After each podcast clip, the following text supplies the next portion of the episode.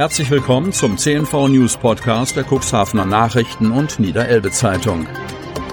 In einer täglichen Zusammenfassung erhalten Sie von Montag bis Samstag die wichtigsten Nachrichten in einem kompakten Format von sechs bis acht Minuten Länge. Am Mikrofon Dieter Bügel. Freitag, 3. September 2021.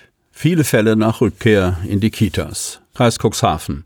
Die 7-Tage-Inzidenz für den Kreis Cuxhaven befindet sich jetzt nur noch knapp unter der 50er-Marke.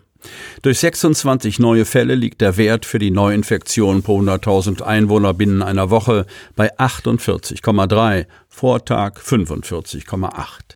Die Entwicklung ist weiterhin nicht erfreulich, aber sie war zu erwarten, so Landrat Bielefeld. Bislang seien drei Einrichtungen von bestätigten Fällen betroffen. Bielefeld. Hinzu kommen immer wieder Verdachtsfälle, die eingeordnet und bearbeitet werden müssen. Eine ähnliche Entwicklung erwarte ich in den kommenden Wochen auch in den Schulen. Die Kindertagesbetreuung findet im Kreis Cuxhaven inzwischen wieder im Regelbetrieb statt. Dadurch ist die Fall- und Kontaktermittlung gerade in diesen Bereichen besonders umfangreich geworden. Die meisten Einrichtungen haben ein offenes Betreuungskonzept. Im Alltag begegnen sich damit sehr viele Kinder, macht der Landkreis deutlich. Kommt es zu einem Infektionsfall, ist schnell der Großteil der Kinder in einer Einrichtung betroffen. Es ist nicht ungewöhnlich, dass bei einem Indexfall mehr als 50 Familien kontaktiert werden müssen. Kosten für den Fleckenmarkt hätten sich verfünffacht. Cuxhaven. Wenn der Fleckenmarkt Cuxhaven unter Corona-Bedingungen stattfinden würde, wäre er deutlich teurer als in der Normalversion. Das hat die Stadt jetzt auf Nachfrage erklärt. Laut Pressesprecher Marcel Kolbenstädter kostet der Markt ohne Corona-Bedingungen rund 10.000 Euro. Die eingeplanten Gesamtkosten hätten sich im Vergleich zum normalen Fleckenmarkt in etwa verfünffacht, erklärt Kolbenstädter. Insgesamt hatte die Stadt für die Bewirtschaftung aller Märkte, also auch des Wochenmarktes, für 2021 im Haushalt 12.000 Euro kalkuliert. In 2020 waren es noch 35.000 Euro, deutlich weniger als die voraussichtlichen 50.000 Euro, die ein Markt mit Corona-Konzept kosten würde. Kolbenstädter betont dennoch, eine Umsetzung des Marktes wäre aus finanzieller Sicht möglich gewesen. Grundsätzlich hätten die Verantwortlichen weiterhin Freude an Fleckenmarkt und Buttfest. Aus diesem Grund ist es für Oberbürgermeister Uwe Sandja und seinem Team wichtig, den lokalen Schaustellern nicht nur die Absage zu überbringen, sondern eine Alternative bieten zu können. Daher sind beide Seiten weiterhin eng im Dialog, sagt Kolbenstädter. Schausteller David Bode erklärt hingegen, die Stadt habe ihm inzwischen definitiv erklärt, dass es keine Ersatzveranstaltung geben würde.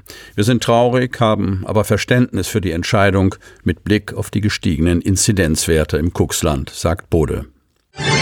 Lehrer kritisieren Impfstrategie des Kreises. Kreis Cuxhaven. Dass der Landkreis Cuxhaven es im Gegensatz zu anderen Kommunen nicht schafft, Impftermine niederschwellig an den Schulen anzubieten, sorgt für Unverständnis. Es gebe dafür logistische Gründe. In einem Brandbrief schildern Lehrkräfte einer Schule im Kreisgebiet ihre Sicht. Dabei machen sie deutlich, dass Impfangebote in der Schule selbst notwendig sind. Die betreffenden Lehrkräfte möchten allerdings anonym bleiben, um die ansonsten gute Zusammenarbeit mit ihrem Träger Landkreis Cuxhaven nicht zu gefährden. Die Namen sind der Redaktion aber bekannt. Die Lehrer von Kindern der Klassen 5 bis 10.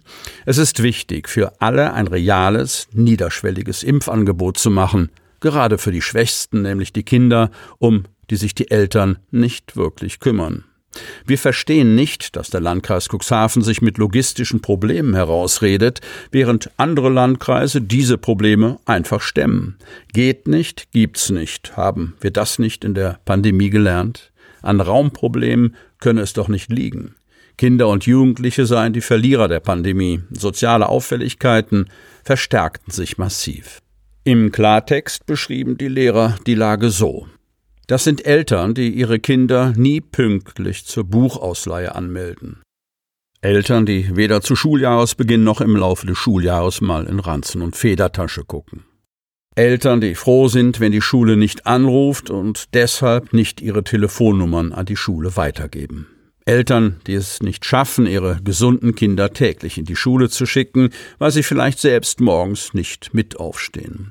Diese Kinder haben dann auch meist nur ein Schulbrot dabei, wenn sie sich selbst darum kümmern. Eltern, die keine gemeinsamen Mahlzeiten mit ihren Kindern einnehmen oder das Gespräch mit ihrem Kind suchen. Es sind Eltern, die ihre Kinder nicht im Sportverein oder in der Musikschule anmelden, weil es für sie zu aufwendig ist, diese dort einmal die Woche hinzuschicken. Und die Lehrkräfte erinnern an Folgen der Krankheit. Kinder und Jugendliche können auch an Corona erkranken und es gibt schon zahlreiche Jugendliche, die von Long-Covid-Symptomen betroffen seien. Unfall mit Trecker, zwei Schwerverletzte, Kadenberge. Zwei Insassen eines Opel Corsa sind am Mittwochabend bei einem Unfall in Kadenberge schwer verletzt worden.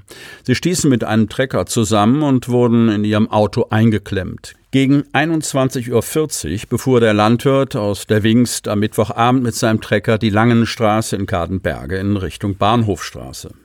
An seinem Trecker führte er eine sogenannte Scheibenegge mit, die so breit war, dass sie weit über die Fahrbahnmitte hinausragte. Kurz vor dem Bahnübergang Kadenberge kam dem Landwirt eine 22-jährige Frau aus Hemmoor und ihr 25-jähriger Beifahrer aus Cuxhaven mit einem Opel Corsa entgegen. Vermutlich übersah die Hemmoorin die Scheibenegge, denn sie prallte mit voller Wucht dagegen. Danach drehte sich der Opel und prallte gegen einen parkenden Opel Zafira. Durch den Aufprall schlug auch die Scheibenegge gegen einen parkenden Renault Master Lieferwagen. Beide Insassen des Opels wurden in ihrem Fahrzeug eingeklemmt und schwer verletzt. Die im Fahrzeug befindlichen Insassen mussten von der Feuerwehr mit einer Rettungsschere aus ihrer Lage befreit und an den Rettungsdienst übergeben werden. Der Treckerfahrer wurde leicht verletzt und von der Feuerwehr zunächst erst versorgt. Die Fahrerin des Opels wurde nach Versorgung durch Notarzt und Rettungsdienst schwer verletzt in das Krankenhaus Landhadeln nach Otterndorf. Der Beifahrer wurde ebenfalls schwer verletzt in das Elbe-Klinikum Stade gefahren. Der Treckerfahrer konnte nach einer Untersuchung durch den Rettungsdienst an der Einsatzstelle verbleiben. Es entstand ein geschätzter Sachschaden in Höhe von 30.000 Euro.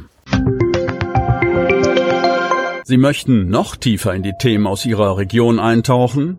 In unserem CNV-Themen-Podcast auf Tauchgang gibt's alle 14 Tage per Interview interessante Personen, emotionale Stories und bemerkenswerte Projekte aus dem Landkreis Cuxhaven direkt auf die Ohren, damit Sie ab sofort keine Podcast-Folge mehr verpassen, benötigen Sie lediglich einen sogenannten Podcatcher. Auf den meisten Smartphones ist dieser bereits vorhanden. Falls nicht, dann suchen Sie ganz einfach in Ihrem App Store nach einem kostenlosen Podcatcher wie zum Beispiel Spotify, Apple Podcast oder AntennaPod. Selbstverständlich können Sie unsere Podcast-Folgen auch direkt über unsere Website unter cnv-medien.de slash podcast anhören.